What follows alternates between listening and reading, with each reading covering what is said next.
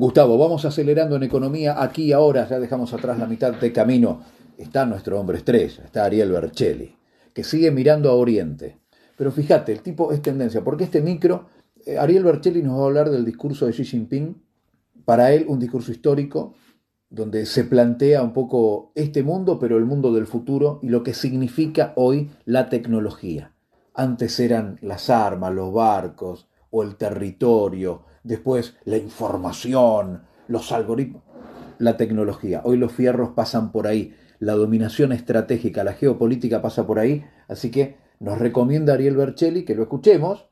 Nosotros recomendamos que escuchen arielbercelli.org pero también meterse con el discurso de Xi Jinping. Búsquenlo, lo van a encontrar en infinidad de agencias de noticias porque no solo está hablando de China, sino que está hablando del mundo que se viene. ¿Te parece que lo escuchemos? Sí, sí, por supuesto, y como aporte ofrecemos colgar en la página de Facebook de Economía aquí ahora el discurso para aquel que lo quiera consultar o escuchar y facilitarle la tarea. En Facebook estamos, es Economía aquí ahora Mar del Plata. Exactamente. Bien, ahí está, eso en Facebook. Te decía, Bercelli adelantándose hoy título por la mañana, Sergio Massa, el ministro de Economía, que reflota estas relaciones comerciales con China, otra vez tener eh, fondos frescos, rápidos, un acuerdo por 400 millones de dólares para engrosar reservas, los swap con China, esta, esta herramienta, alguna vez las he explicado, que tiene que ver también con, con dar viabilidad. Si tenés un problema, yo te cubro la espalda, digamos, ¿no? Eh, la tenés acá, vos quedate tranqui que la tenés acá pero Argentina está buscando por todos lados y China es un socio estratégico. ¿Está bien que digamos así? Definitivamente, por supuesto. Bien, ahí va Bercelli hablando de Xi Jinping.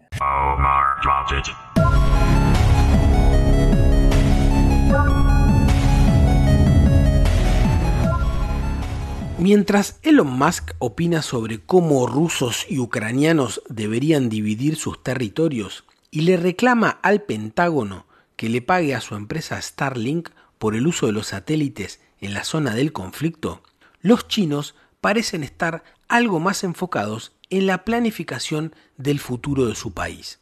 El domingo 15 de octubre, en la inauguración del vigésimo Congreso Nacional del Partido Comunista Chino, se anunció un ambicioso plan quinquenal para continuar desarrollando una China socialista y moderna de cara a los próximos años fiel a su estilo, paciente y dedicado, en algo menos de dos horas de discurso, el presidente Xi Jinping presentó su informe al Congreso. Entre otros puntos estratégicos, Xi realizó un llamado al pueblo chino para avanzar sin pausa en el desarrollo científico-tecnológico.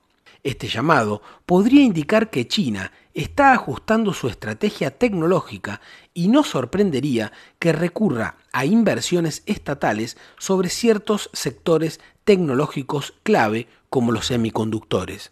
Recordemos que en 2017 China se volcó fuertemente hacia la innovación empresarial y el mercado tecnológico, pero este ajuste estratégico podría estar marcando un giro hacia un modelo estatal impulsado por el capital nacional. En este sentido, el informe de Xi podría entenderse como una respuesta a las últimas restricciones económicas que los Estados Unidos le imponen a China para ralentizar su desarrollo de chips y sobre todo a la política de Biden que busca relocalizar empresas tecnológicas en el territorio norteamericano conocida como la Chip Act, ley de chips.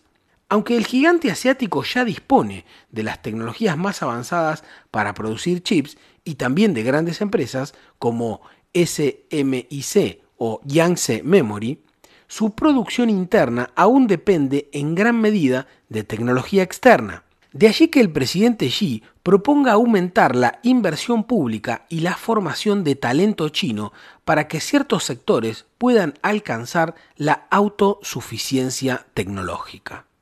Aunque la palabra tecnología fue mencionada unas 40 veces en la apertura, todo parece indicar que la clave del inédito éxito modernizador chino y claro, su faro para los próximos cinco años es, sin duda, la educación del pueblo.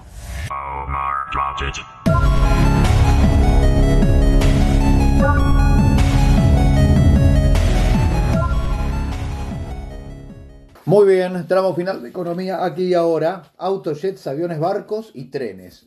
Pelo barba. Gustavo.